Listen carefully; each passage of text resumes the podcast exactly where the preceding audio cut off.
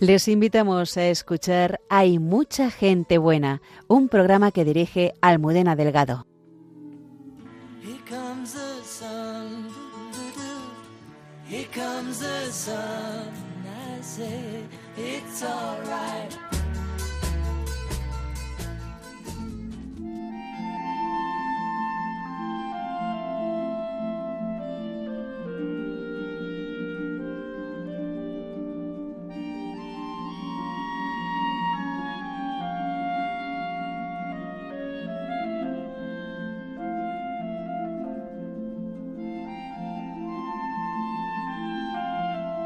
Como Don Bosco, en las calles de Turín son muchos los salesianos que luchan contra la trata y el tráfico infantil.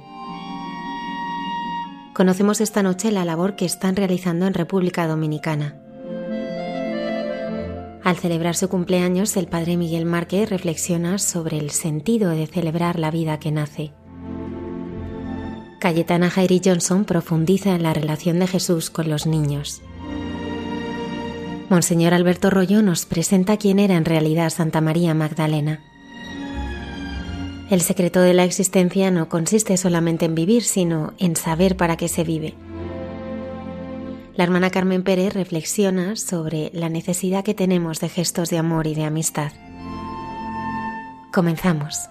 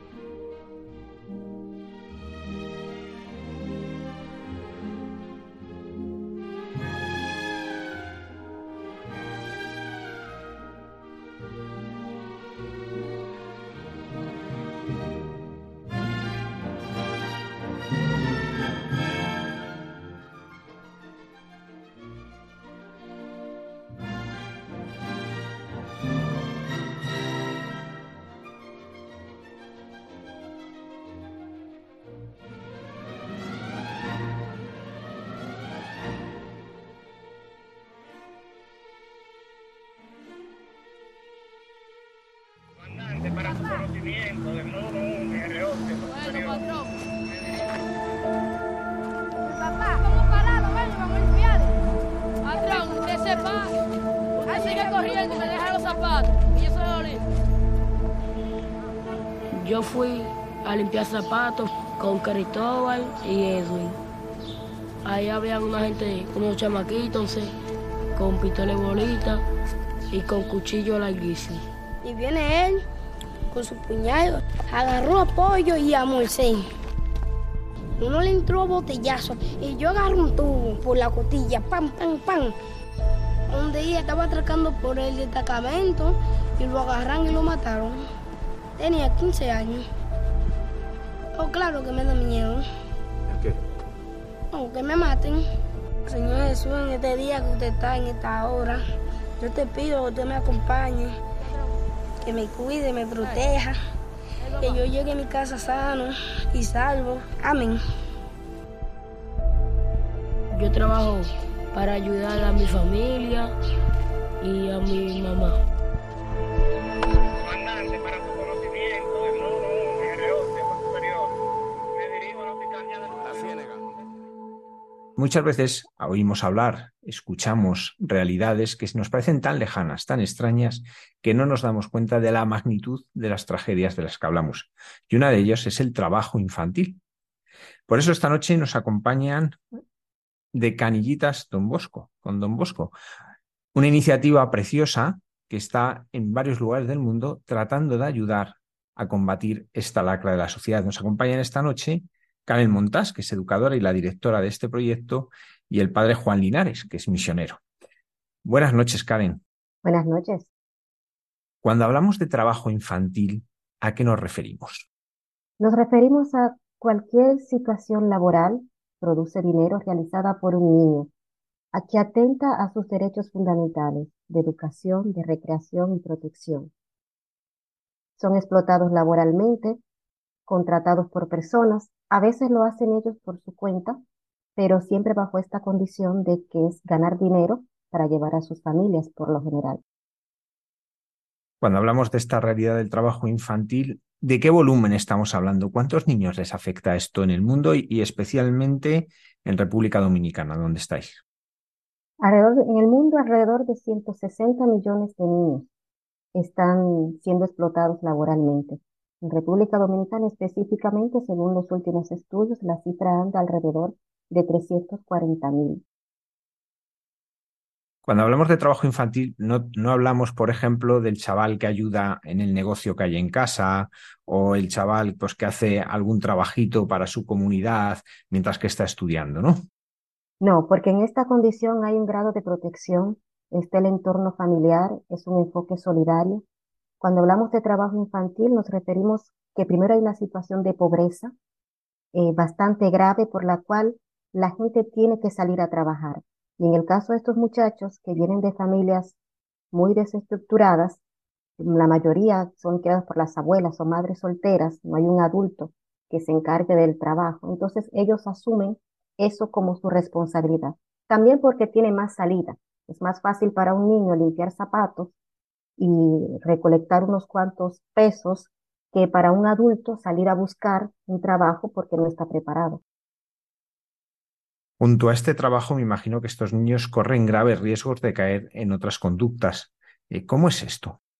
Claro, es que el trabajo infantil afecta en todos los niveles. Primero en su propia personalidad, porque son niños que van creciendo en un ambiente muy disperso, eh, en ambientes con contaminación, expuestos a la violencia, a las drogas, a la delincuencia, a los abusos por parte de adultos que, que hacen daño y además porque, sobre todo en las zonas urbanas, ellos van por las zonas más populosas. Entonces, con todo el ruido, el tráfico, la contaminación, pues eso entonces les afecta tanto a nivel físico como a nivel cognitivo. Karen, eh, vuestro proyecto Canillitas con Don Bosco, ¿en qué consiste y por qué este nombre que nos llama tanto la atención? Canillitas es el nombre en que República Dominicana, canillas, es el nombre que República Dominicana le damos a las piernas y en otros lugares de América.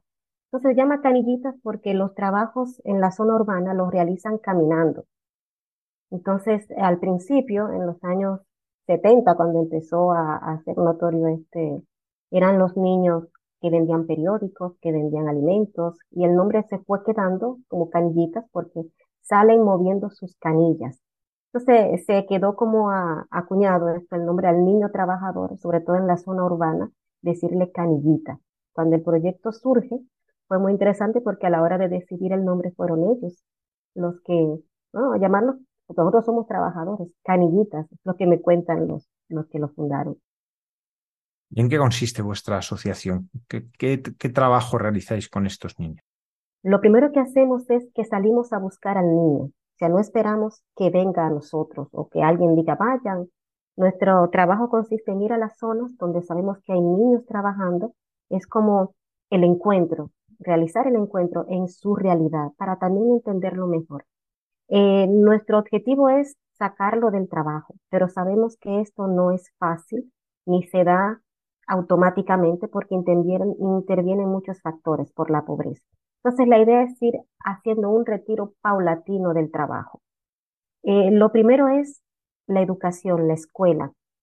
A veces los niños están inscritos en la escuela, pero dedican más tiempo al trabajo que a la escuela o al estudio.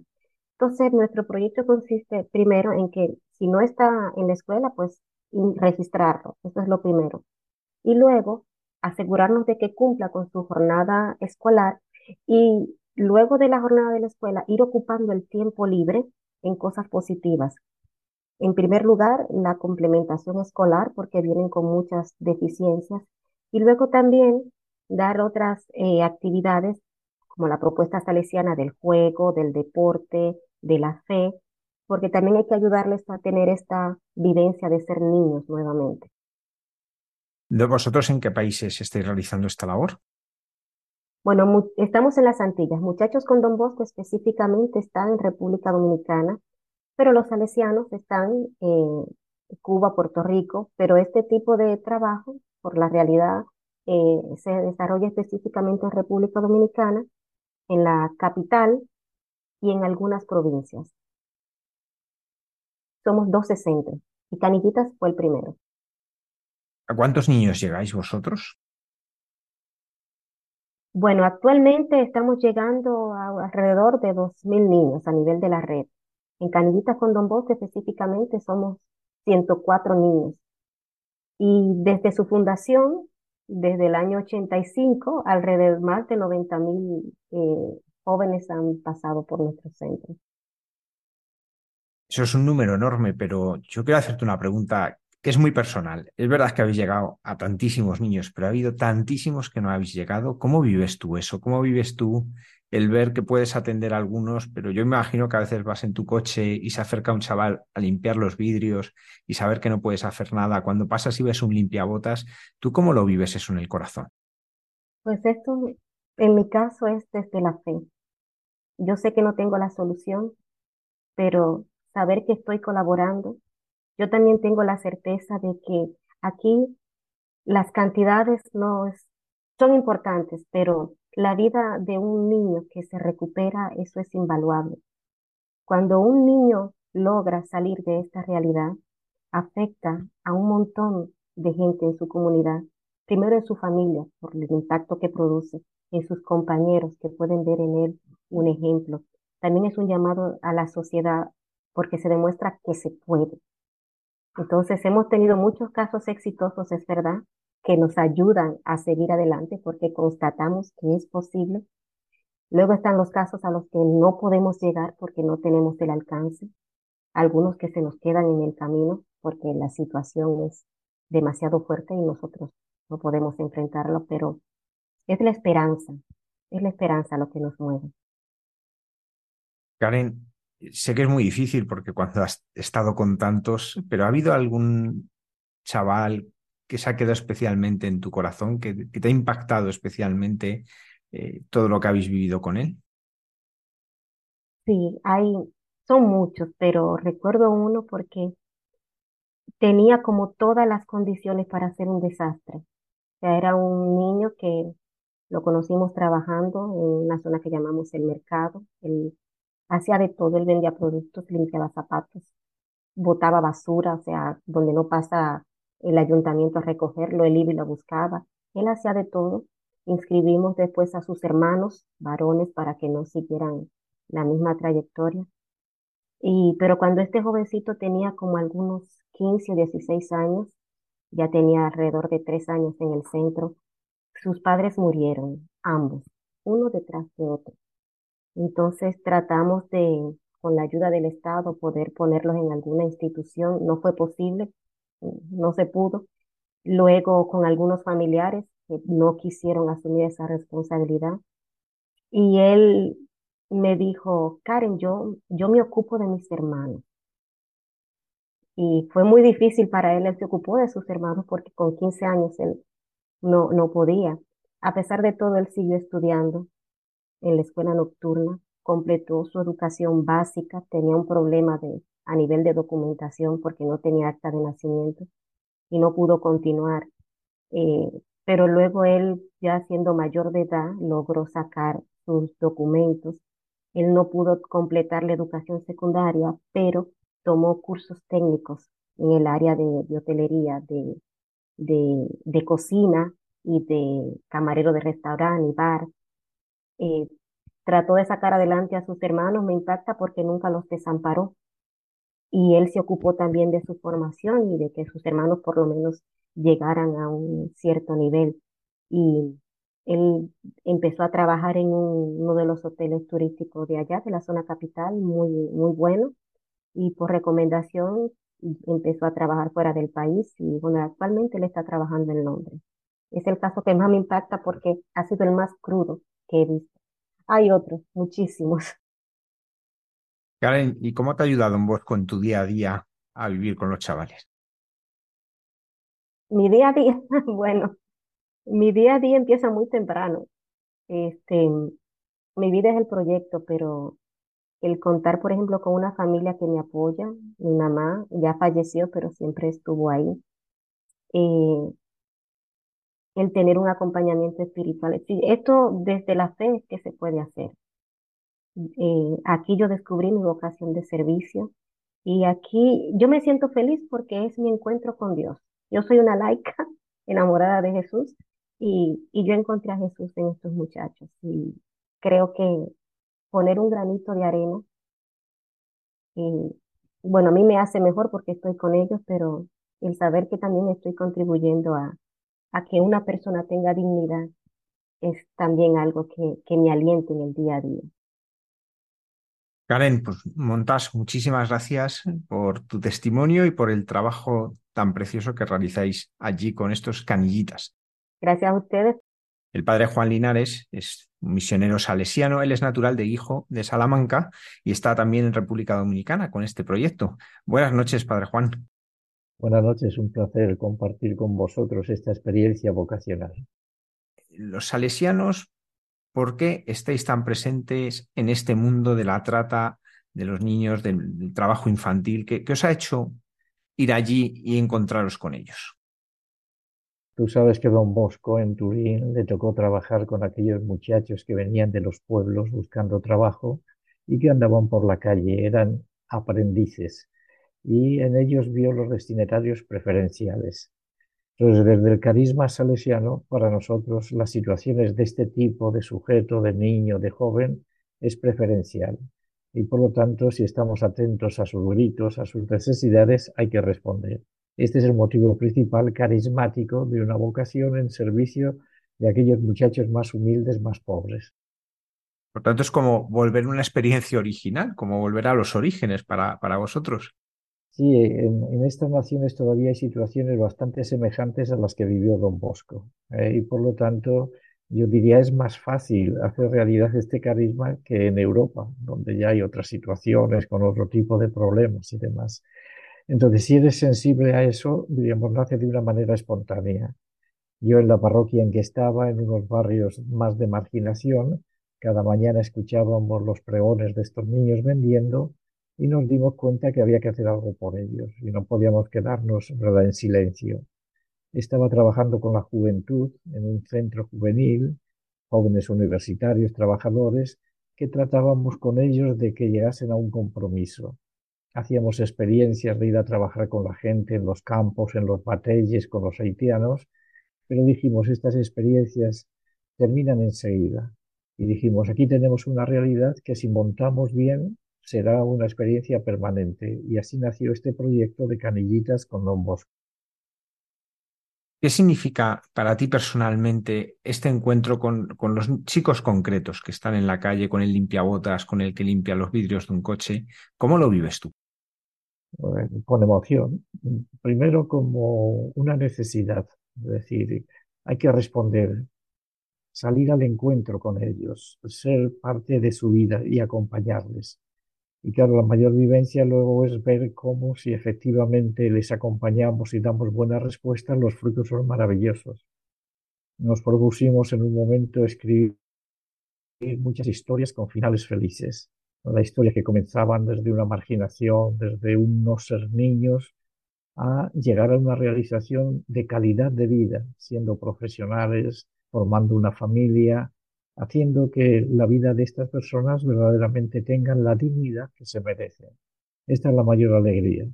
Y al haber tantos, ¿verdad?, que necesitan de esto, diríamos, el trabajo, pues no nos podemos quedar con los brazos cruzados, porque la vida del niño pasa y deja de ser niño. O sea, no se dice, bueno, más tarde, a ver si puedo. No, es ya en el momento. Y por lo tanto, para mí, esta ha sido la mayor alegría de mi vida. Eh, he encontrado la felicidad en, en la vida en poder estar acompañando a los niños, que fue una vocación que nació en mí desde pequeño, cuando veía noticias de niños en situación mal, yo siempre dije, quiero ser misionero. Y por esto fue donde nació mi vocación, que luego tuve la suerte de que me enviaron a las Antillas y ahí la he realizado. Padre Juan, ¿cómo te inspira don Bosco en tu día a día, en lo concreto? Pues nada, fíjate, un día yo estaba en mi despacho y por la noche llamaba a la puerta a alguien, salí y era un muchacho que venía allá.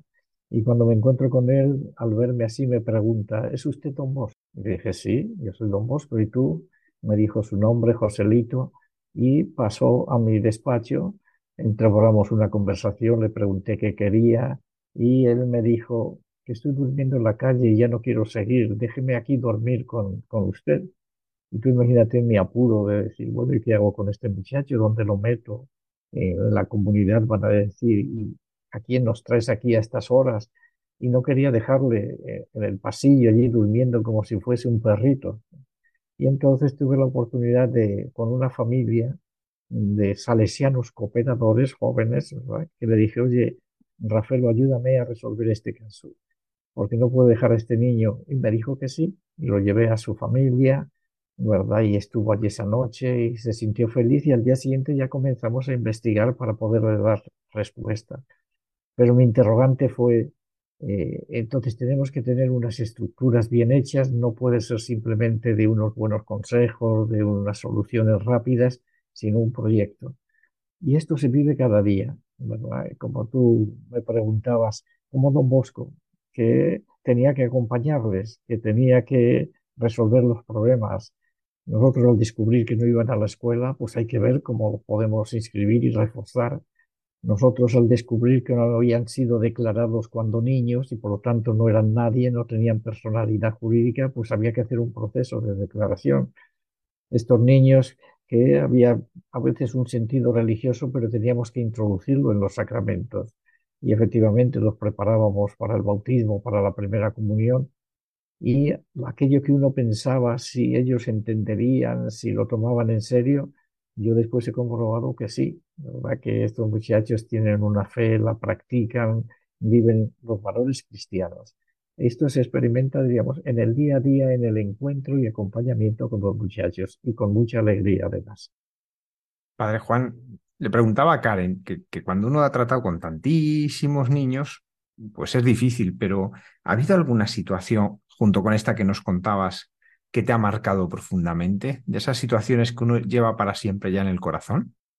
Bueno, ha habido muchas. Recuerdo de un niño que estaba mm, en lo que llamamos el malecón a orillas del mar y con un grupo de compañeros un día le echaron gasolina y le prendieron fuego. Entonces pasó por allí un, un joven y al verlo lo metió en su coche, se lo llevó al hospital y allí lo atendieron. Y a mí me llamaron desde el hospital porque ya se estaba recuperando de las quemaduras. ¿Verdad? Y me dice, ¿no podríais acoger a este niño para que no, porque no sabe dónde ir y demás?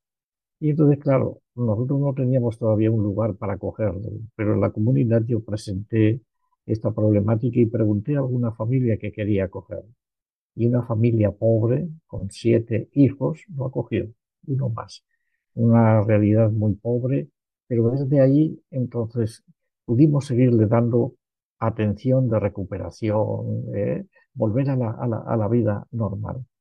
Estos casos marcan, por lo tanto, eh, te, te, dejan, ¿verdad? El decir, hay que hacer algo, no puede decir, ay, yo no tengo medios, hay que buscarlos, y lo que es admirable es la providencia. Tenemos una de casos de providencia maravilloso que son milagros, no milagros raros, sino los milagros de la vida. Y de esto podría contarte bastante. Cuéntanos, cuéntanos alguno. Bueno, te voy a contar uno de, del principio, cuando comenzamos, que invitamos a estos niños a venir con nosotros y teníamos ya 100 niños, que era un número que considerábamos posible para comenzar el proyecto y habíamos preparado un campamento para llevarles unos días y que lo pasasen bien. Y llegaba el día del campamento y no aparecía el dinero. Y un poco triste por decir, a veces no aparece y hay que suspenderlo. Y una tarde estaba en la plaza de la iglesia, vino un joven con su motor, su moto, y me busca y me entrega un sobre. Y le digo, ¿y esto? Me lo han mandado para usted, me dice. ¿Y de parte de quién? Y me han dicho que no diga ¿verdad? quién es. Y él se fue. Todo yo fui a mi despacio, abrí el sobre con curiosidad y mi admiración al descubrir que era exactamente el dinero que necesitaba para el campamento. Ven, estas cosas te dicen, no temas, ir adelante, la providencia está contigo. Y efectivamente el dinero no es el principal problema, porque van apareciendo situaciones, puertas que se abren donde se va dando solución. Eh, estos hechos, te, además de emocionarte, ¿verdad? Te, marcan una ruta. Sobre todo eso, no tener miedo. Pero mi convicción fue, es posible. Y esa la mantengo, es decir, es posible erradicar el trabajo infantil, es posible ayudar a un niño, es posible hacer el bien. Digamos, y en esta dinámica entonces te metes, te envuelve y se vuelve como una droga eh, que ya no puedes dejar. Y por lo tanto, dar continuidad en la medida. Claro, esto exige una solidaridad muy grande, ¿verdad? Esto de que haya 160 millones de niños en el mundo, que es una noticia que no se da, que nadie se manifiesta en contra de eso y se hacen tonterías de manifestaciones. Entonces, efectivamente, hay que ver cómo uno sigue, ¿verdad? Procurando concientizar y no solo para dar respuestas inmediatas, sino buscar las causas por las cuales se produce esto y tratar de evitarlas.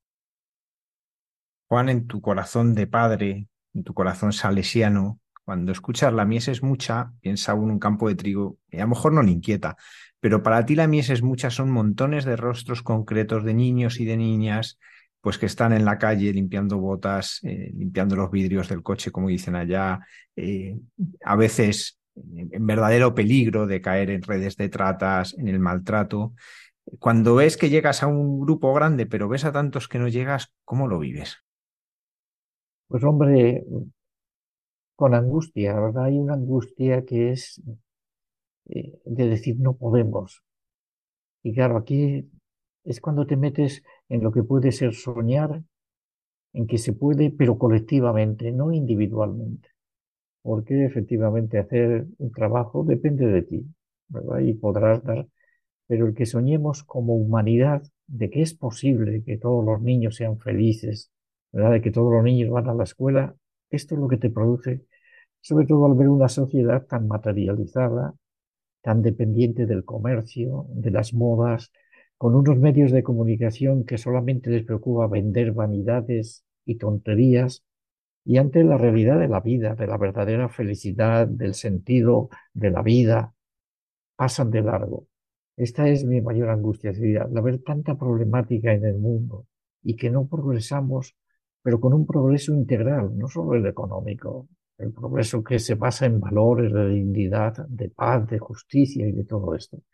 Y este es mi deseo de que el sueño, sabes, don Bosco era un soñador y se inspiró en, su primer sueño y hay mucha gente que ha soñado. Yo digo, Jesús soñó con las bienaventuranzas, Martin Luther King con que los pueblos fuesen libres, eh, Moisés, el niño que está con nosotros, sueña con una vida mucho mejor vamos a transmitir esto, este sueño colectivo, de que los pueblos podemos ser mejores, ser fraternos, ayudarnos, cambiar la vida, etc.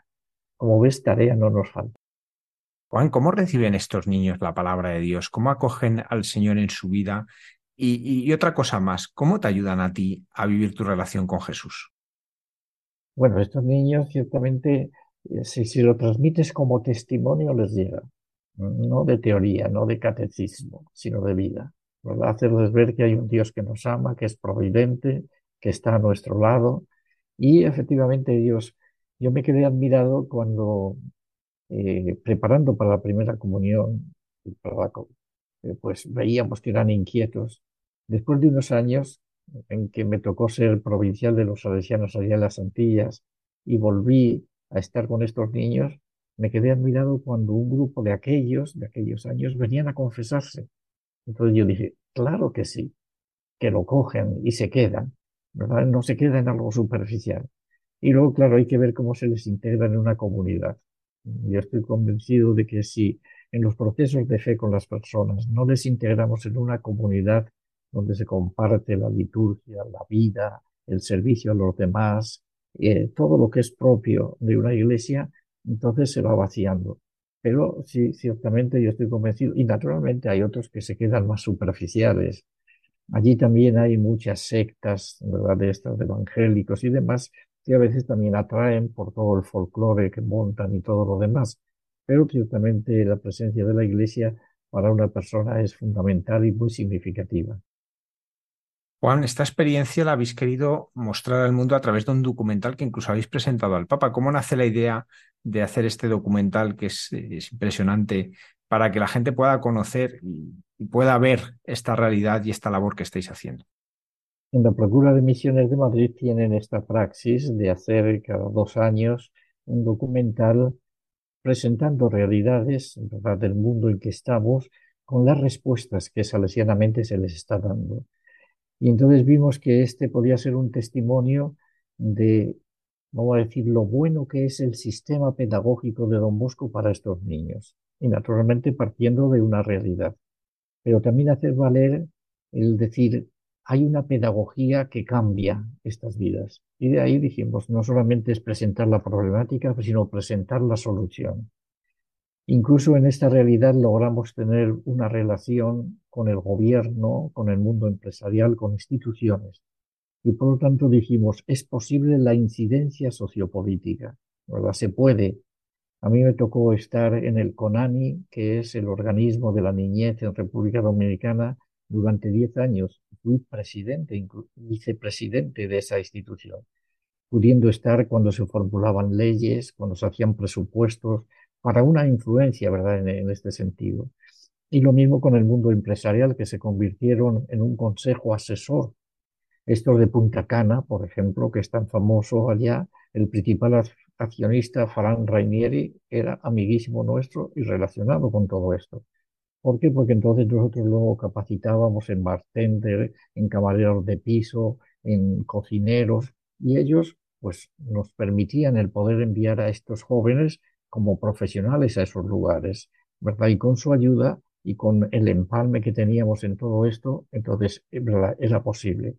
Pues entonces de esta manera, efectivamente, estamos presentando una realidad muy cruda, un sistema que soluciona, una participación social y una solidaridad, que es lo último también que pedimos.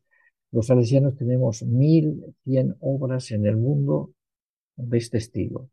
Y necesitan pues muchas ayudas, mucha solidaridad de personas que quieran colaborar. Y es una invitación a eso.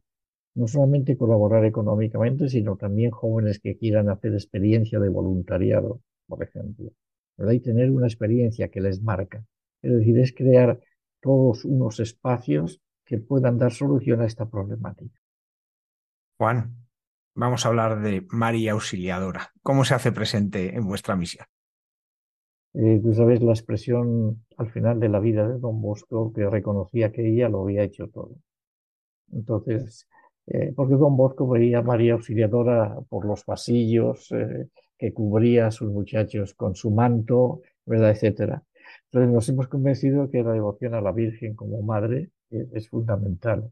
Y la devoción a la Virgen pues nos anima a todos. Con una confianza como la mejor mediadora para llevarnos a Jesús. El título de auxiliadora precisamente vino por eso, ¿verdad? Es la madre que auxilia con su manto, con su protección a todo esto. Y eso lo infundimos también a los muchachos, muchas veces luego con el mes de María Auxiliadora, en el mes de mayo, recordándola todos los 24, es teniendo una serie de mecanismos, el calendario con la imagen de María Auxiliadora, que muchos luego llevan toda su vida en su cartera, ¿verdad? Esos son elementos, metodologías para favorecer la devoción a la Virgen, es tan importante para una comunidad cristiana y para un cristiano. Padre Juan Linares, misionero salesiano en la República Dominicana, muchas gracias por habernos acompañado esta noche y muchas gracias por hacer posible y participar en este sueño de Don Bosco que se está haciendo realidad allí. Gracias por darme esta oportunidad también con Karen. Hemos podido transmitiros algo que es realidad ¿verdad? y animar a muchas personas que quieran ayudarnos y colaborar ayudar a estos niños, porque es posible. Gracias.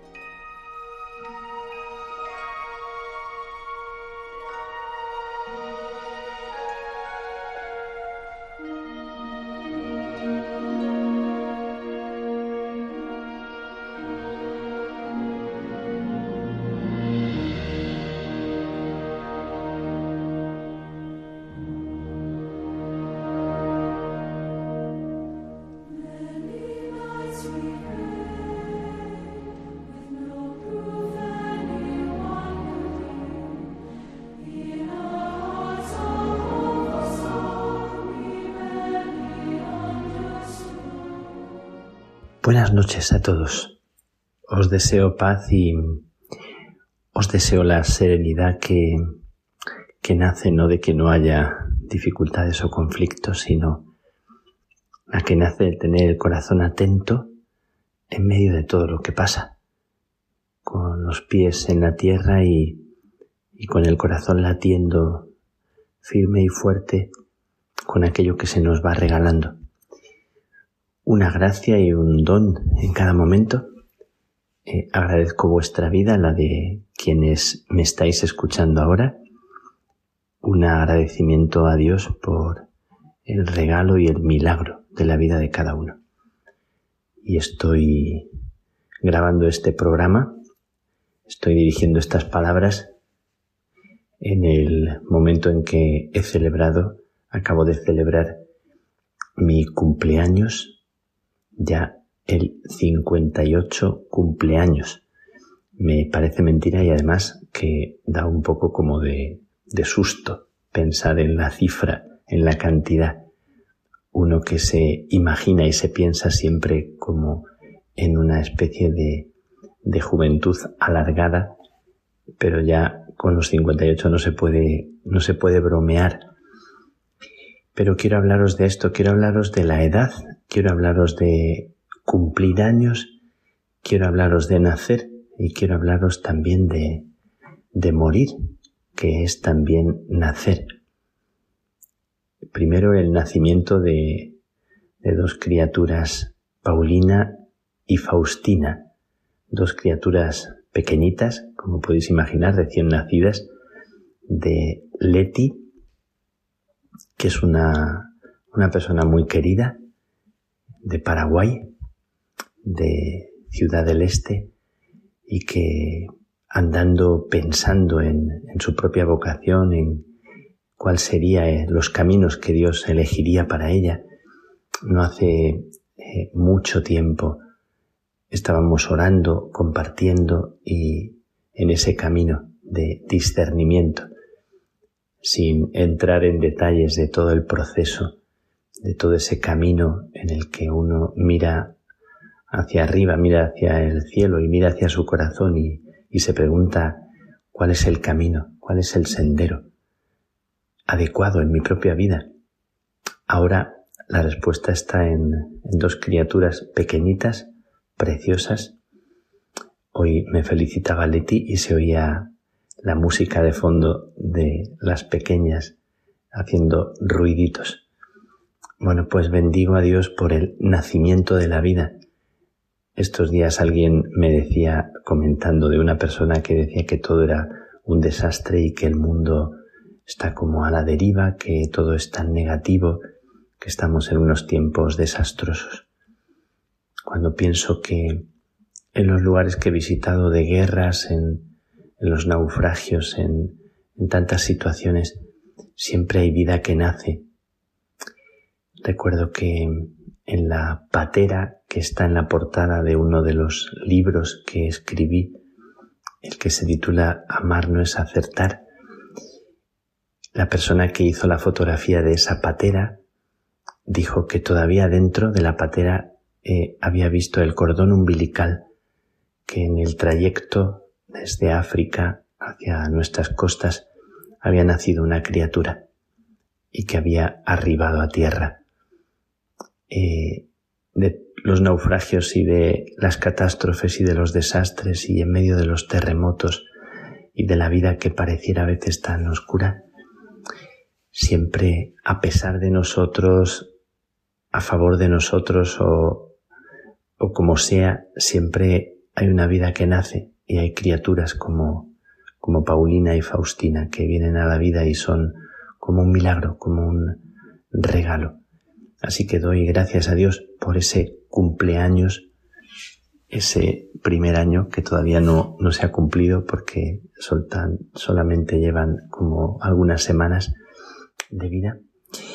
Y quiero también hablar de, no de lo contrario, porque también es vida de, de mi hermano Fernando que ha perdido a su hermano Teo en una eh, muerte eh, así rápida por un ictus con 48 años solamente.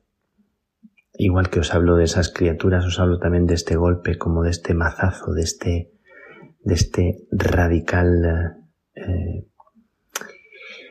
abortamiento de, de, la vida en un sentido eh, que deja el alma como totalmente así sin, sin respuesta y sin saber. Entonces participando de la desolación de ese golpe que todos hemos vivido en algún ser querido, que nunca esperamos que suceda en personas que, que están con la vida tan por delante, a veces personas jóvenes, a veces personas que no son, no son ancianos y, y que sentimos que tienen tanta vida y, y de repente irrumpe eh, el final antes de lo que quisiéramos, por supuesto. Bueno, pues ese, ese cumpleaños para la vida eterna, ese momento de, de pasar inesperadamente, cuando la vida eh, es todavía una promesa, también es una meditación y es para mí un motivo de, de agradecer el regalo de la vida, de agradecer el, ese, ese regalo que es la vida de los seres más queridos que, que se nos han dado y que a veces vivimos tan inconscientes del don que suponen. Vivimos como que la vida es, es eterna y siempre esta meditación que nos lleva solamente a despertar cuando a veces en un golpe inesperado perdemos seres queridos o perdemos algo, o algo de salud o, hubiera una realidad que nos cambia, que nos gira la vida y nos lleva a otro terreno, a otro espacio, y nos damos cuenta de lo que antes teníamos. ¿Acaso no fue, no fue perder? ¿Acaso fue darnos cuenta de la riqueza y, y tener que asumir otro momento difícil de asumir cuando se trata de, de perder a seres queridos? Porque cómo se vive cuando ha habido una presencia que se te ha colado tan dentro que, que ha formado parte de ti, que está como integrada y está simbiotizada con, con uno, ¿cómo se aprende a vivir? Bueno, pues en ese no cumpleaños o en ese cumpleaños para la vida eterna de Teo, también eh, le, le doy gracias a Dios por la vida que vivió y por la vida en la que ahora está y por el consuelo que, que pueda dar a sus familiares, a sus seres queridos y a la persona con la que compartía la vida y tenía una promesa de vida y también por, por todos sus hermanos y su madre y su familia. Y quiero también recordar el cumpleaños de el padre Virgilio Pascueto, que es una de las eminencias de nuestro Teresianum de Roma, de la Facultad del Teresianum. Acabo de celebrar Hace poquito he celebrado con él y con las tres comunidades del Teresianum de frailes y con tantas otras comunidades de hermanas y de amigos su 70 cumpleaños de profesión religiosa. Bueno, nada menos que 70. Eh, Virgilio, que es un hombre bajito y que sin embargo le encantaba también jugar al baloncesto y le encantaba el fútbol, decía que era medio centro, delantero, y que le encantaba distribuir el juego, me decía simpático, celebrando este aniversario, que entró en el seminario con 11 añitos. Imaginad en aquella época en la que se entraba al seminario, el seminario de Tombeta, el santuario de Santa Teresita, recordando la historia de, de Virgilio Pascueto, un hombre que luchó toda la vida, que se preparó, que estudió, que no se conformó con hacer eh, teología y hacer un doctorado, tener en teología dogmática y en tantas otras cosas, sino que se empeñó en el sueño que tenía de estudiar en el Biblicum de Roma, que son palabras mayores, porque estudiar en el Biblicum eh, no, es, no es para cualquier cabeza ni para cualquier cuerpo. Sin embargo, Virgilio Pascueto Estudió y fue, dicen que, el primer doctor del Biblicum Carmelita. Bueno, pues un pionero, un pionero perseverante, un hombre luchador y trabajador. Su padre era barbero y esto lo digo por, eh, por pensar que, que personas que han tenido un, origen eh, normal, bueno, pues como cualquiera también, aunque su padre hubiera sido catedrático o, o una eminencia en cualquier disciplina, la historia de cada uno es la lucha de la perseverancia y de la superación.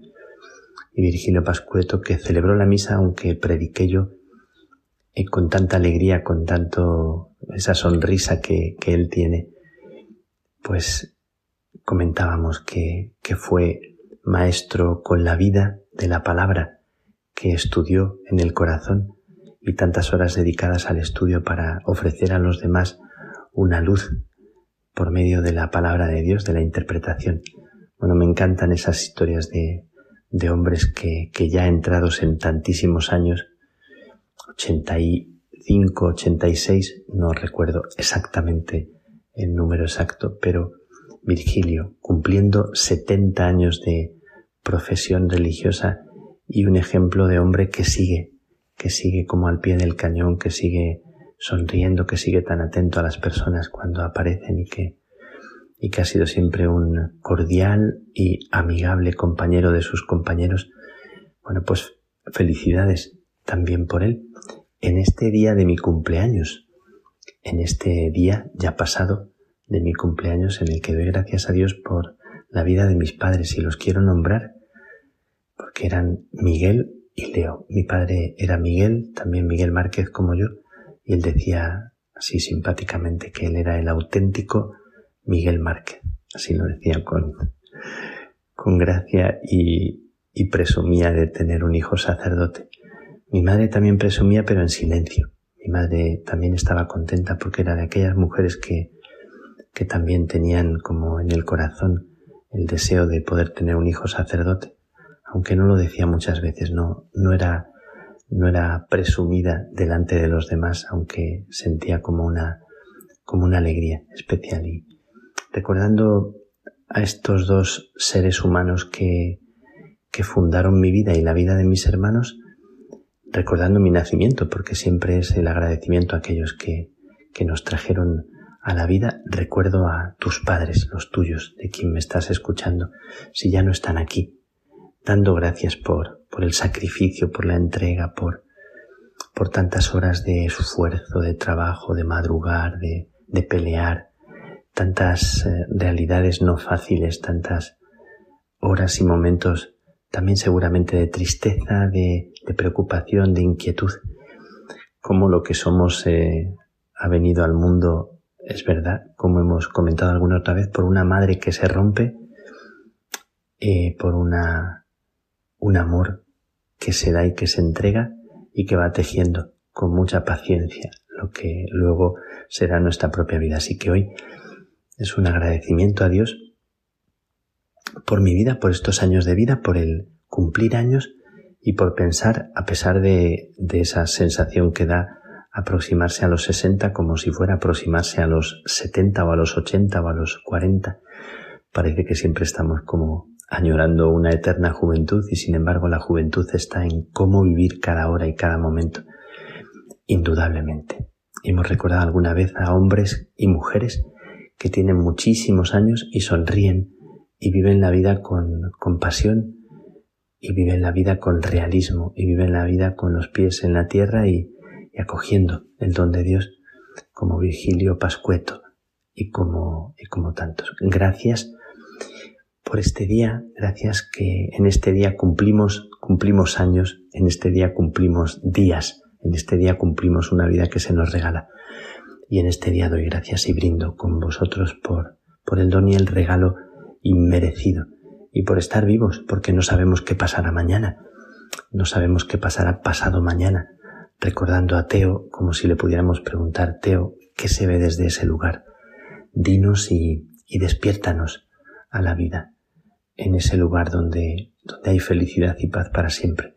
Así lo creemos y lo sentimos y así lo viviremos con nuestros seres queridos que ya se fueron. Así que doy gracias a Dios. En, en este día yo nací dos meses antes de terminar el Concilio Vaticano II en, eh, en un momento eh, muy particular, en un cambio en la historia de la Iglesia, de la teología y tantos cambios que vinieron con el concilio, como en cada momento estamos en este proceso de, de ser dados a luz y de estrenar la vida. Y qué bueno saber estrenar la vida que no se hace sin crisis y sin, y sin morir a nosotros mismos para nacer de nuevo, aunque no resulte fácil. Pues pido la luz que nos permita dejarnos nacer, eh, dando gracias, eh, felicitando el cumpleaños de,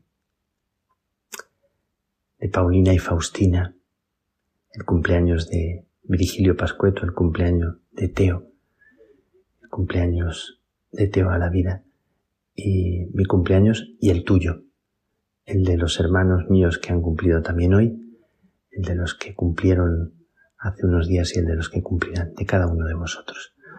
Un abrazo y, y una bendición.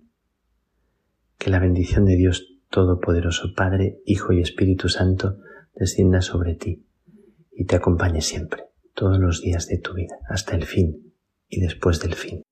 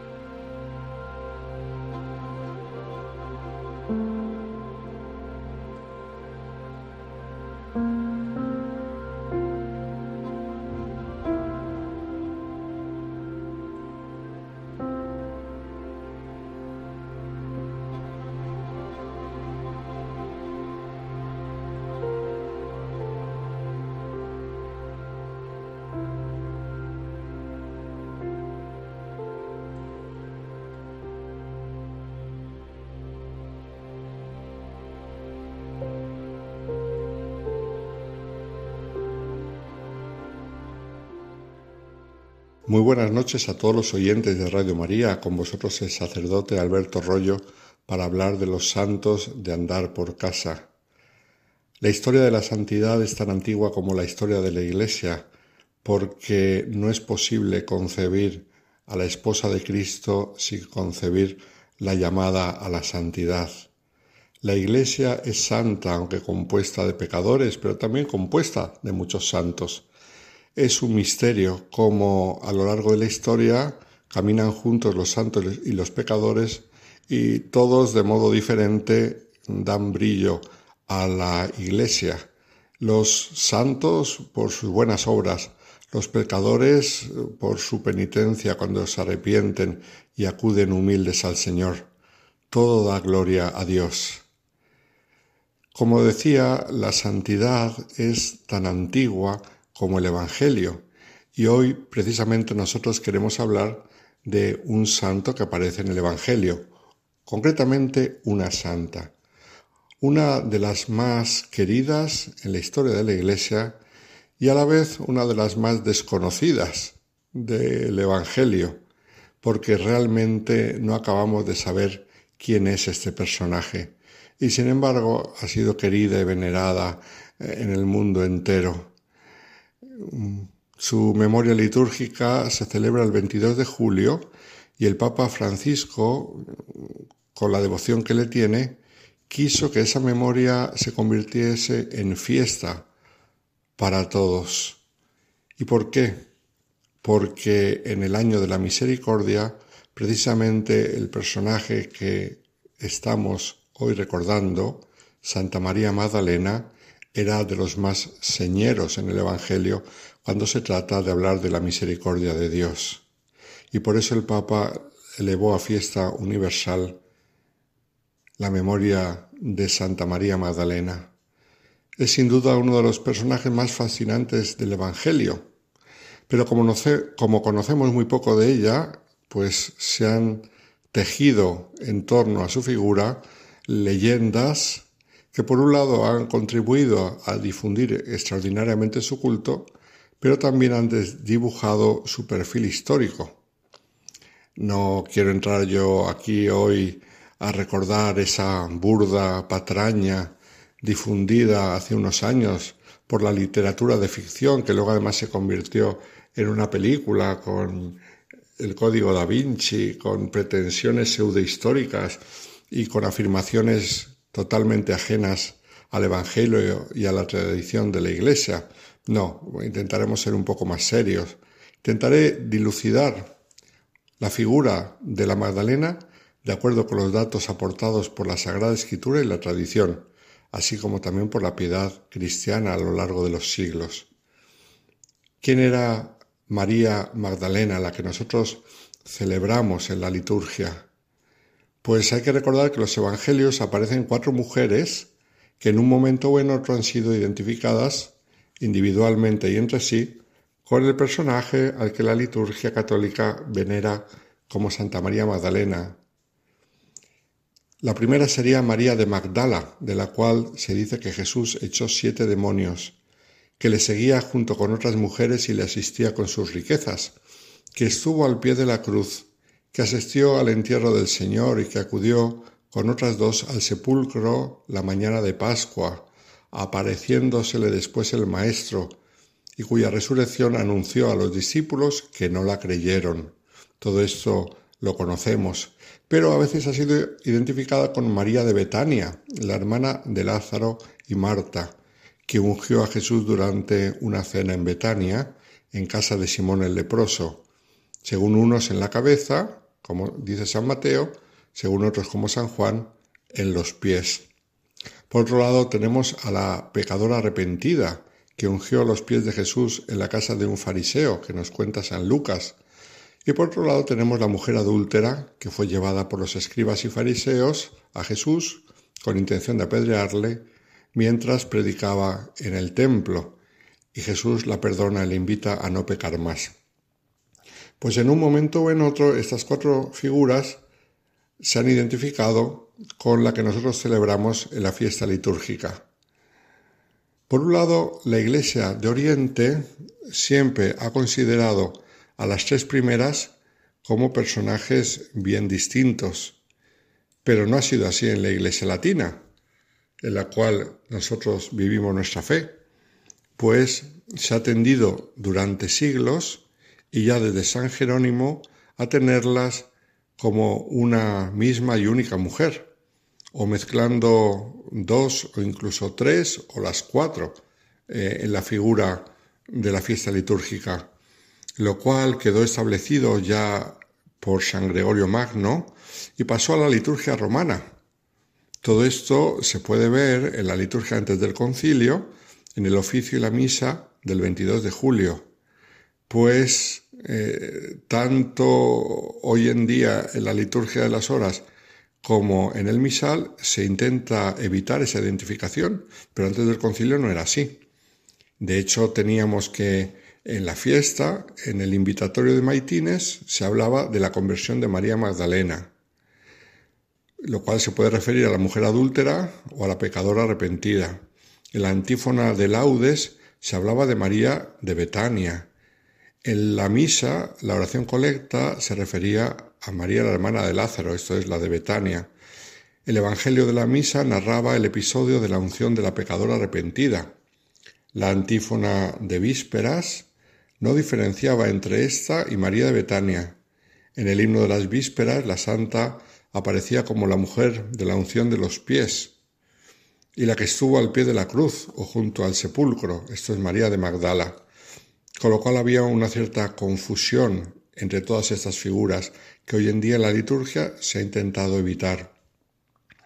A partir de entonces, de eh, estos primeros tiempos, desde San Gregorio Magno, se forjó en Occidente la creencia en la identidad de por lo menos eh, María de Magdala, María de Betania y la pecadora arrepentida como eh, fuente de la figura de María Magdalena, convicción que halló su expresión más célebre en la llamada leyenda dorada, escrita en el siglo XIII por el dominico Santiago de la Vorágine, es una obra clásica de la geografía católica, y en la cual se mezclaban todas estas historias al presentar la figura de Santa María Magdalena. Más tarde los protestantes eh, negaron que María de Betania fuera la pecadora arrepentida, es decir, que los autores de la Reforma distinguen por lo menos a dos Marías. Eh, la santa que celebramos no es la pecadora, y esto se debe a una mala comprensión del perdón del pecado y de la acción de la gracia por parte de los protestantes, que no podían concebir que una pecadora se hallara en el círculo de los amigos íntimos de Jesús.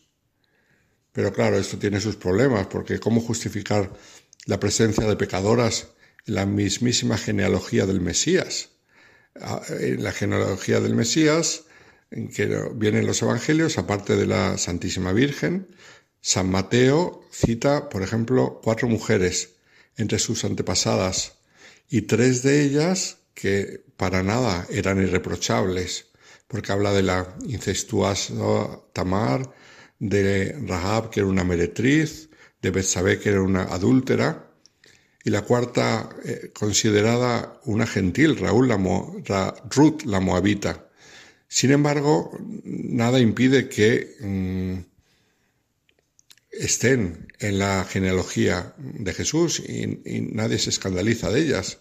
Nosotros sabemos que en realidad nada impide que una vez perdonada y convertida, la que antes había sido pecadora se transformara en un alma ascética bajo la poderosa acción de la gracia. De hecho, la historia de la Iglesia y de la geografía están llenas de conversiones, incluso ruidosas, pero en, en el ambiente puritano de los protestantes esto no se podía concebir. Para complicar las cosas, la beata Ana Catalina Emmerich, la famosa vidente de principios del siglo XIX, introdujo una novedad al mencionar en sus visiones una tercera hermana de la familia de Lázaro en Betania, que sería María la Silenciosa, homónima de su hermana la Magdalena, aunque opuesta en costumbres, tratándose de una muchacha discreta hasta ser considerada lela por la gente y amante de la soledad y de la vida retirada. A ella se habría referido Jesús y no a la otra María al decirle a Marta que su hermana había elegido la mejor parte. Eh, pero en realidad mm, sobre esta visión de Santa de la beata Ana Catalina Emmerich no hay nada en la Sagrada Escritura ni en los padres de la Iglesia, ni en los escritores eclesiásticos. No hay nada que apoye la existencia de esta María la silenciosa, que vendría a complicar la ya de por sí confusa cuestión de la identidad de la Magdalena. Entonces, ¿quién era Santa María Magdalena? ¿Se puede identificar a María de Betania con la pecadora arrepentida? Los que defienden que sí invocan que ambas mujeres ungieron a Jesús. Los que dicen que no arguyen que estamos ante dos episodios diferentes.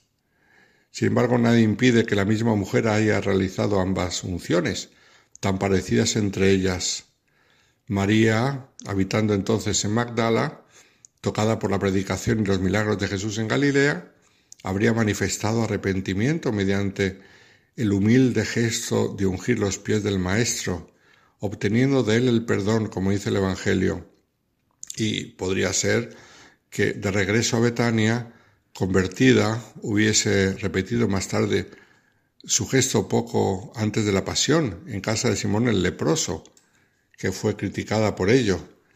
San Juan, por cierto, describe a María Magdalena como aquella que ungió los pies del Señor, y lo hace antes a propósito de la resurrección de Lázaro, es decir, antes de la unción de Betania, lo que podría interpretarse como que María era conocida ya por la unción de Galilea.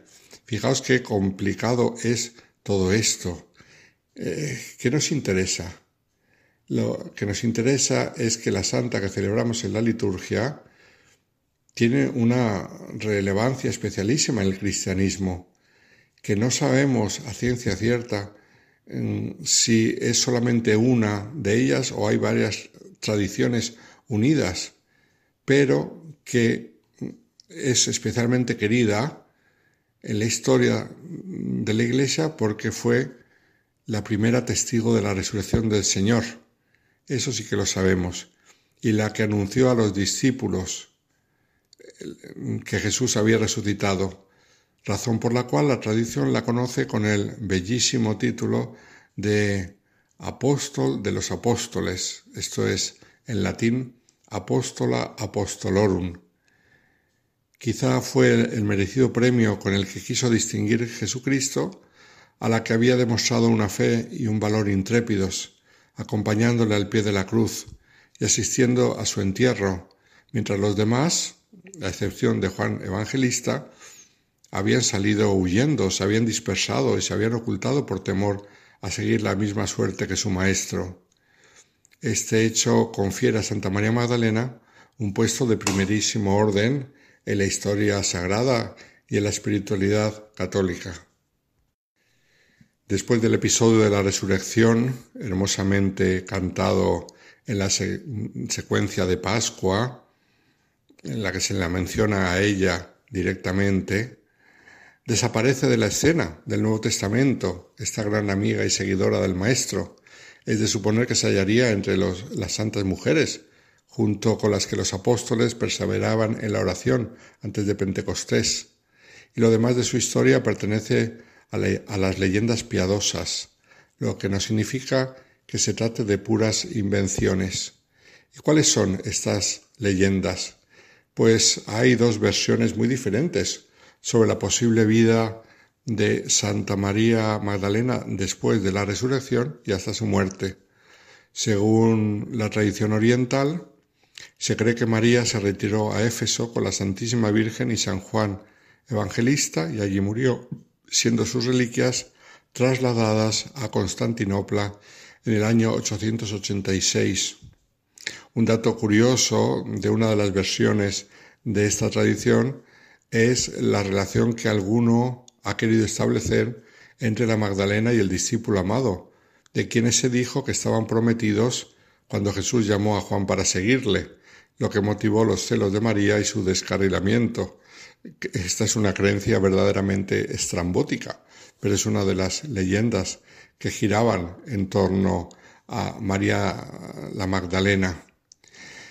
Luego está la tradición occidental y según esta tradición, eh, muy arraigada en Francia, María, Marta, Lázaro y algunos otros discípulos de Jesús habrían sido apresados durante la persecución de Herodes y metidos en una embarcación dejada a la deriva hasta que se ahogaran. Pero con la ayuda divina eh, habrían atravesado el Mare Nostrum y habrían llegado hasta las costas de la Provenza francesa. Y allí eh, los hermanos de Betania y sus acompañantes se habrían establecido, habrían predicado el Evangelio y convertido a los naturales. Incluso en esta tradición francesa se dice que Lázaro habría llegado a ser el obispo de Marsella. María Magdalena se habría retirado al interior de tierras francesas a vivir una vida de penitencia en un cerro no lejos de Aix-en-Provence, donde vivió unos 30 años. La leyenda cuenta que cada día era llevada al cielo en éxtasis siete veces para asistir a la liturgia celestial, lo cual Mm, dio lugar al tema, que es un tema medieval, que nosotros ya no lo conocemos, pero que en la Edad Media se popularizó en Francia, de la Asunción de Santa María Magdalena. Y en el arte aparece bastante, pero que no hay que confundir con la Asunción de la Santísima Virgen en cuerpo y alma al cielo, al final de su existencia terrenal. En el primer caso de María Magdalena sería más bien como un rapto místico que se ha em, inmortalizado en el arte como si fuera una asunción. Bueno, el caso es que, según esta tradición, el culto, el sepulcro de Santa María Magdalena estaría en Francia y sería objeto de un culto extraordinario y se convirtió en un centro de peregrinación en el corazón de la Provenza cristiana. En el 745 fue trasladado rápidamente por temor a las invasiones sarracenas, pero volvió una vez pasado el peligro a su emplazamiento original en Aix-en-Provence, aunque oculto por temor a nuevos peligros en una época de gran inestabilidad. Allí parece ser que se lo halló intacto en 1279 en el curso de unas excavaciones llevadas a cabo por mandato del rey de Nápoles Carlos II d'Anjou, conde de Provenza, que había donado el terreno a los dominicos para que edificaran una iglesia. En el año jubilar de 1600, Clemente VIII donó un sarcófago precioso y un relicario para la cabeza, venerada por separado del resto del cuerpo. Sin embargo, esta iglesia fue arrasada por la Revolución Francesa. Posteriormente fue eh, reconstruida y en ella se expone el cráneo de Santa María Magdalena, mientras que el resto de su cuerpo se habría perdido en medio de la tormenta revolucionaria. En 1969, el Papa Pablo VI, muy atento a la crítica histórica, retiró el apelativo de penitente atribuido por la liturgia tradicional a la santa que fue agraciada como pocas por nuestro Señor Jesucristo. Por lo tanto, ¿qué conocemos de Santa María Magdalena? Que amó mucho al Señor, porque el Señor había ejercitado abundantemente la misericordia con ella, que permaneció fiel hasta el final y por eso ha sido tan querida por el pueblo cristiano, por ser una gran amiga del Señor, que al fin y al cabo no es otra cosa la santidad que ser grandes amigos del Señor. Muy buenas noches a todos los oyentes de Radio María.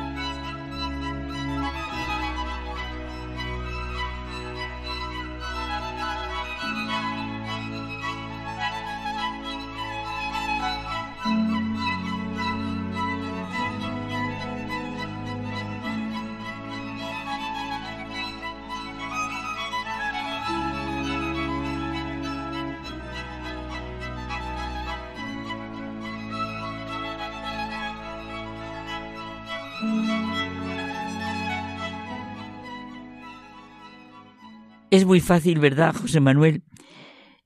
En nuestro programa no hay mucha gente buena. Ver que son necesarios gestos de amor y de amistad. ¿Qué es lo que vamos, donde vamos a poner tú y yo el objetivo es en esto. Son necesarios gestos de amor y amistad. Arraigados y edificados en Cristo. Firmes en la fe. Y por eso la alegría de ser cristianos. Alegraos siempre en el Señor. Es un hecho muy repetido, incluso por grandes escritores. Cuando se deja de creer en Dios, enseguida se cree en cualquier cosa, como repetimos tanto tú y yo, esta expresión de Chesterton, esta convicción de Chesterton. El hombre que se olvida de Dios es que se queda sin esperanza y es incapaz de amar a su semejante. Sin un sentido de la vida, de dónde venimos, a dónde vamos y por dónde se va, el hombre se complace en enumerar sus pesares, pero no enumera sus alegrías, dice Dostoyevsky. El secreto de la existencia no consiste solamente en vivir, sino en saber para qué se vive. Es que es muy importante. ¿eh? Por ello, es urgente testimoniar la presencia de Dios, para que cada uno la pueda experimentar, como nos dice Benedicto XVI. La salvación de la humanidad y la salvación de cada uno de nosotros está en juego. Quien comprenda esta necesidad solo podrá exclamar como San Pablo, ay de mí si no anuncio el Evangelio. El Papa Francisco nos invita constantemente a transmitir la cercanía de Dios a través de gestos de amor y de amistad, y nos expresa su perplejidad ante los que solo hablan pero no realizan gestos concretos de amor evangélico. Mira, me estoy acordando de que me han mandado una chica, bueno, muy joven, es muy guapa y además, no sé, es muy sensible a la belleza de su pelo. Eh, y entonces es curioso porque me han mandado un pequeño vídeo y que se llama, sí, Gestos de Amor. Por eso me ha quedado con gestos de amor y de amistad. Claro, lo he visto, me ha avisado antes porque es verdad, es un spot publicitario. Bueno, pero es un spot muy bonito para ver. Es una niña pequeña que tiene una bonita melena, no es rubia como la suya, me estoy acordando de ella constantemente, sino morena. Y el vídeo se recrea en enseñárnosla. Se la ve en su camita, pero como dando vueltas a su pelo y, bueno, algo dentro de su cabecita. Se levanta de la cama y mira por la ventana y enseguida entra en el cuarto de baño y toda sonriente busca un neceser con las cosas de aseo, saca unas tijeras, rápidamente coge mechones y mechones de su pelo como si los acariciara. Y con una dulce y triste nostalgia es que son muy expresivos los distintos gestos de la niña, que además van expresando muy bien sus sentimientos, pues se va cortando todo el pelo.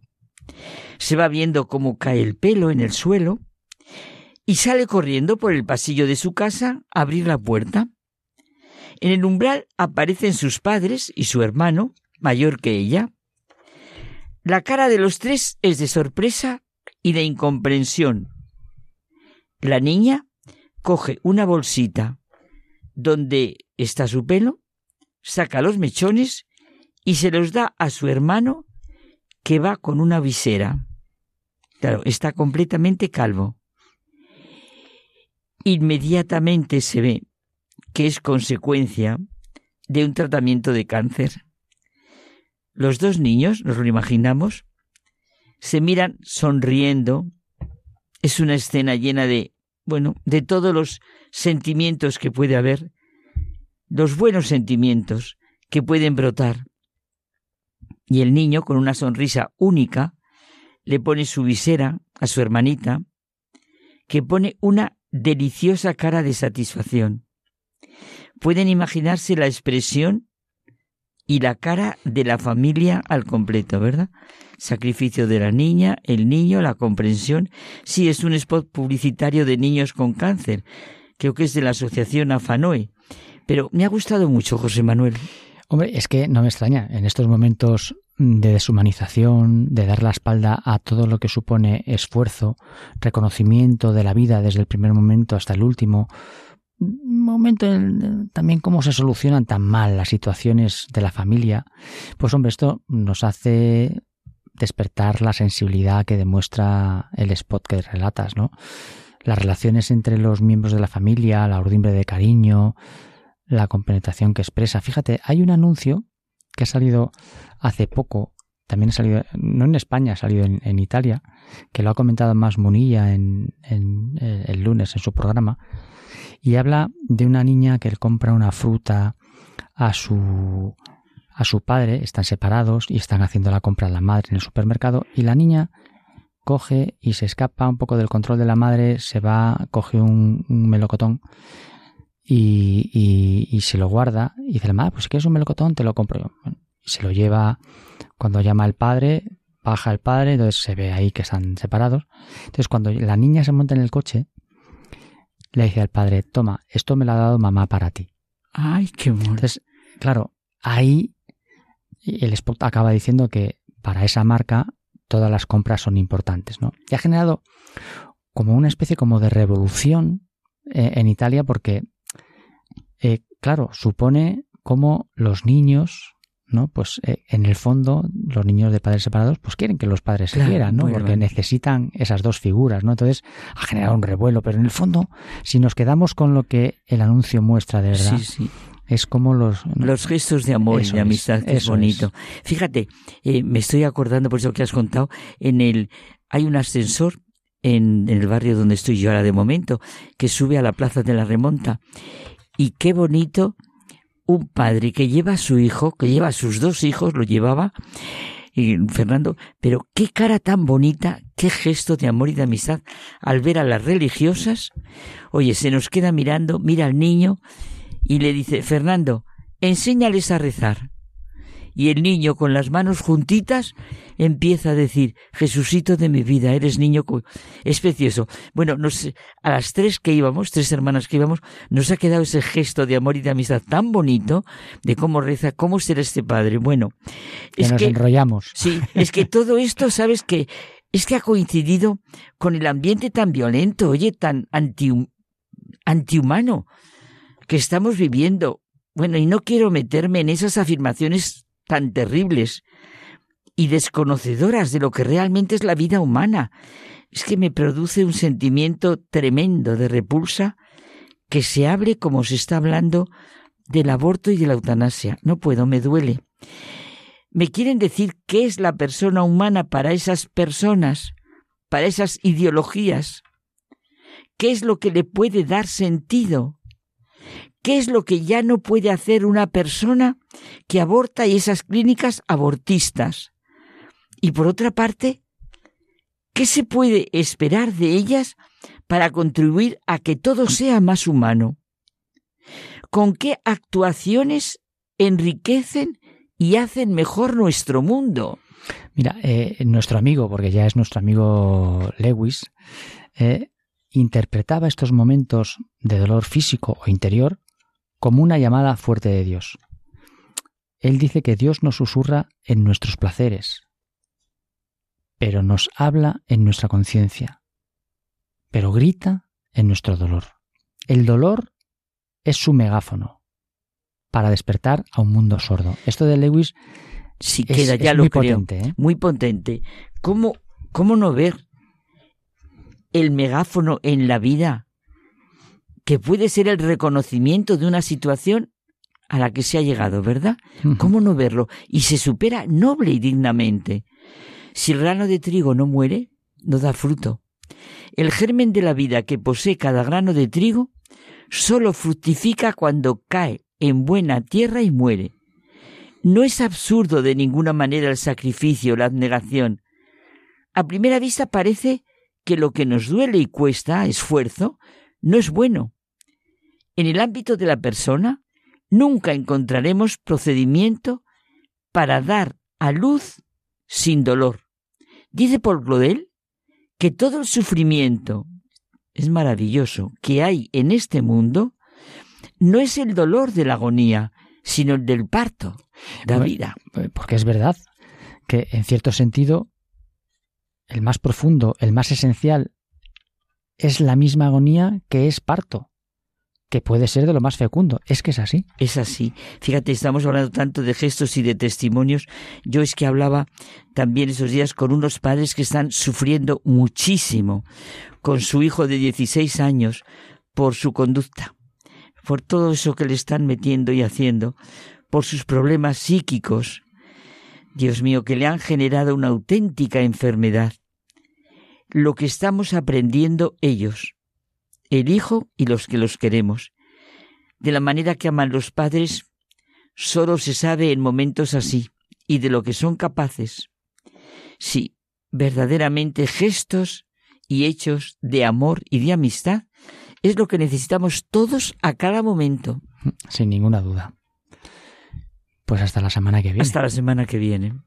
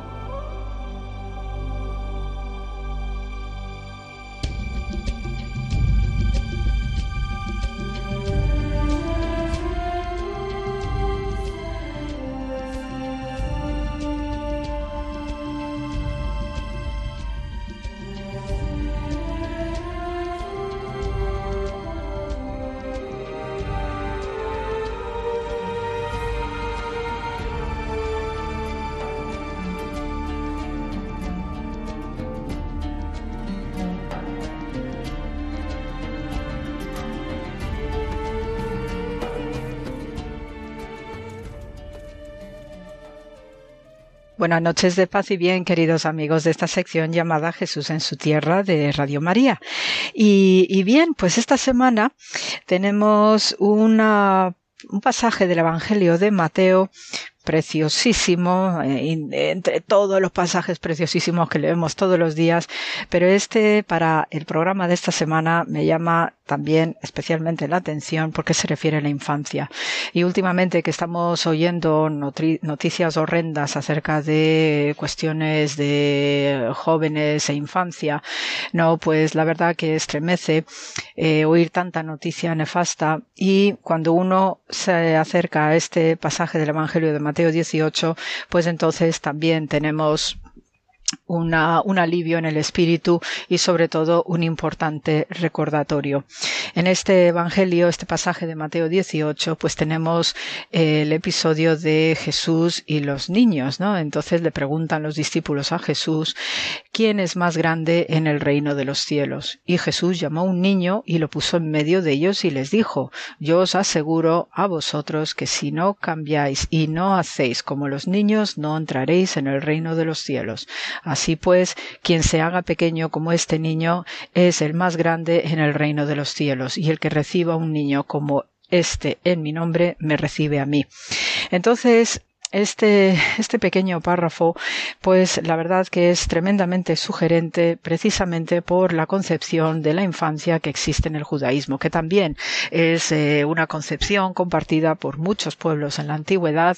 Eh, el otro día, pues a mis alumnos eh, también estuvimos tratando y leyendo aspectos del código de Hammurabi y hay diversos apartados de este código que protege la maternidad y la infancia incluso en los casos de adopción, donde eh, los críos, pues que son adoptados, se hace un seguimiento permanente hacia esos padres que le han adoptado para ver si están cumpliendo rigurosamente la función y, sobre todo, el buen tratamiento de esa criatura, pues como cualquier padre biológico. Y eso estaba ampliamente contemplado en el Código de Hammurabi, que le situamos, pues alrededor del 1800, 1700 antes de era cristiana, por dar unas cifras un poco redondas y coinciden tiempo y forma con el inicio del ciclo patriarcal, la experiencia de Abraham en la tierra prometida, por cierto. ¿eh?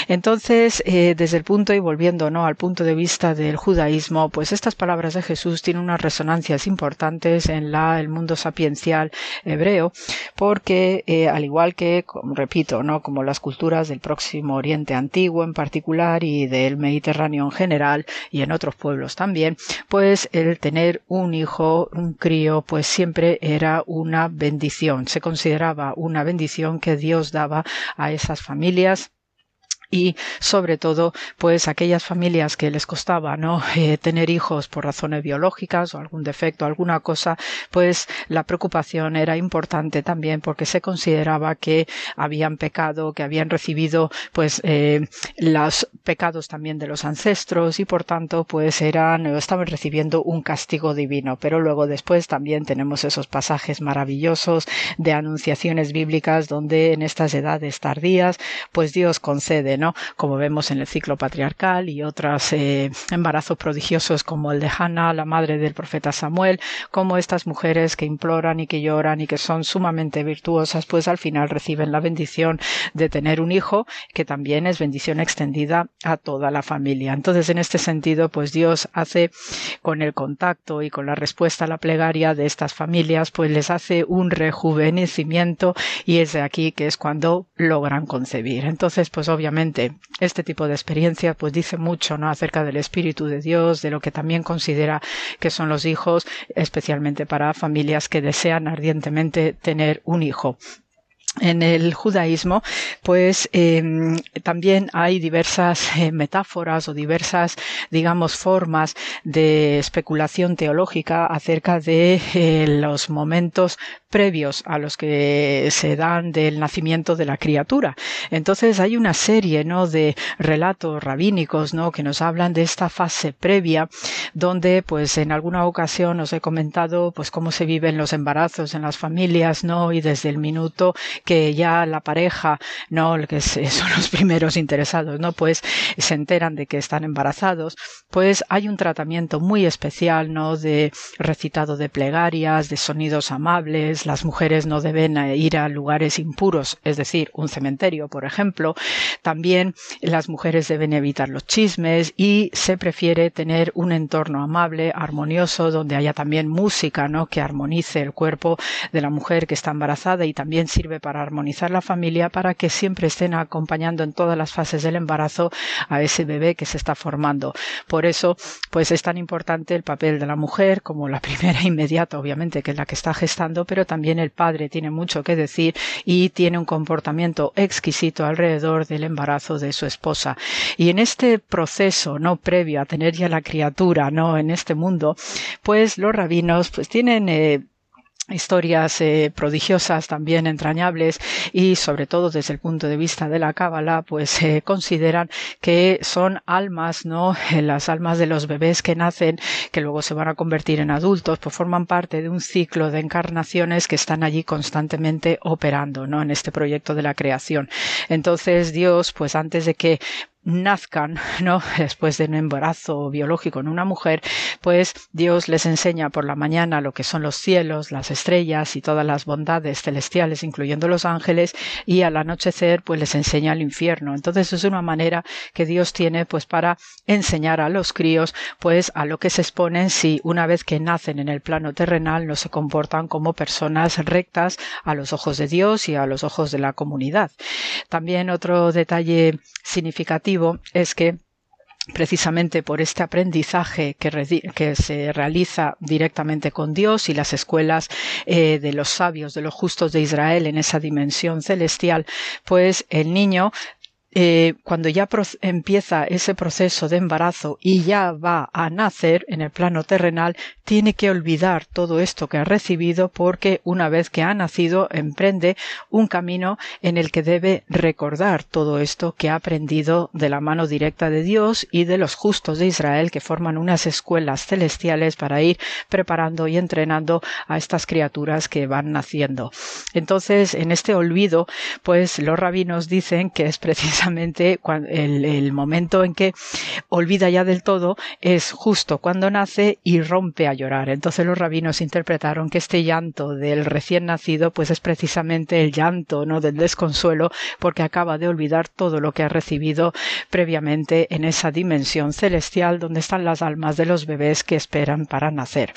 También hay una especial preocupación acerca de la educación de los críos y en este sentido son inmensamente mm, eh, categóricos los judíos porque entienden que la educación es fundamental para precisamente tener una criatura que vaya por los caminos rectos de la vida y entonces, pues, eh, no solamente recibe una educación exquisita, sino que también se plantan árboles eh, cuando nacen los críos, ¿no? Entonces, los árboles que se plantan cuando nace un varón, pues es un cedro, y cuando nace una niña es un pino. Entonces, este tipo de costumbres de los árboles cuando nacen los críos, pues también lo comparten otras culturas y en, y en el ámbito, digamos, indoeuropeo de los celtas, por ejemplo, y todavía se preservan hoy, porque me sigo enterando de este tipo de, noticias, pues cuando nace un niño o una niña, pues las placetas de los bebés recién nacidos se plantan debajo de este tipo de árboles para que sirvan como alimento igualmente al árbol que suelen ser frutales. Y esta costumbre sigue manteniéndose hoy en países como Bulgaria o Rumanía. Y eh, con este tema de la educación, pues también hay etapas y entonces, eh, pues como la obligación del crío es estudiar, pues precisamente el currículum habitual en la enseñanza de los críos, ¿no? que también lo pueden hacer las niñas, pues es, es eh, aprender las escrituras a la edad de los cinco años, es decir, el Pentateuco, luego se aprende la Mishnah cuando tienen 10 años y después toda la ley, ¿no? En su conjunto, todos los textos cuando eh, tienen 13 años, que es la edad del bar mitzvah o bat mitzvah para las chicas, es decir, que a los 13 años se les considera un adulto. Y esto también desde el punto de vista de las leyes terrenales, ¿no? Pues hasta los 13 años no se considera un crío responsable de sus actos y por tanto allí pues la carga precisamente de la educación por parte de los padres es sumamente importante para que no haya por lo menos hasta los 13 años pues errores importantes en el comportamiento de los hijos y se procura corregir por todos los medios posibles desde el plano familiar y siempre amparados cuando haga falta pues por especialistas o maestros o estos sabios que también forman parte de la instrucción.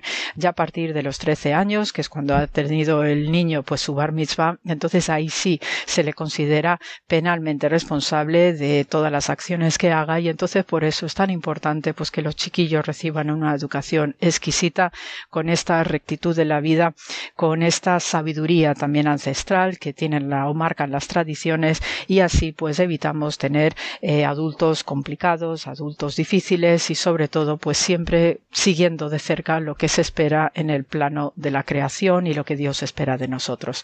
Entonces, por eso, cuando Jesús está hablando de esta manera de los niños, pues también se tiene en el judaísmo que los críos cuando recitan el texto bíblico hacen sus lecturitas, hacen también su, de manera espontánea, ¿no? Con su inocencia, pues eh, menciones de versículos bíblicos, pues entonces ahí es donde está la verdad en mayúsculas, precisamente por esta inocencia infantil y hay que hacerles caso. Entonces, en este sentido, pues lo que expresa Jesús, pues tiene una dimensión tremendamente profunda, tremendamente relacionada con la pureza del alma, porque estos niños que nacen pues son estas almas encarnadas que han sido entrenadas previamente por Dios y vienen a cumplir una misión en este mundo de críos, de jóvenes y de adultos. Así que mantengamos nuestro ciclo de la vida en nuestra santidad diaria, que es lo que también pues debemos ofrecer a Dios y gracias por la escucha y hasta la semana que viene.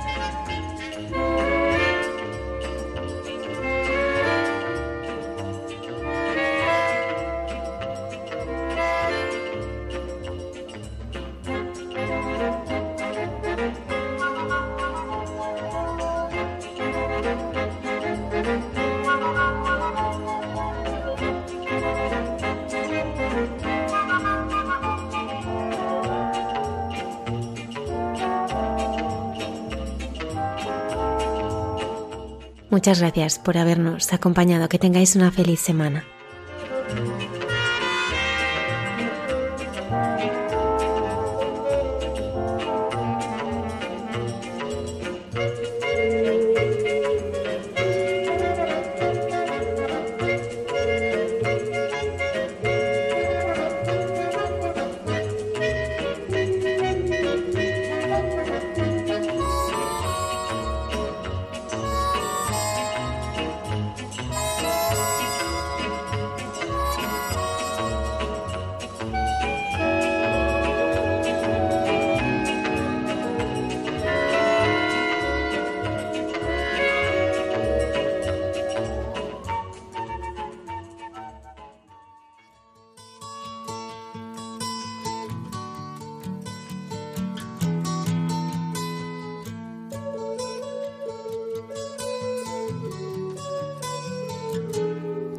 Escuchado en Radio María Hay mucha gente buena, un programa que dirige Almudena Delgado.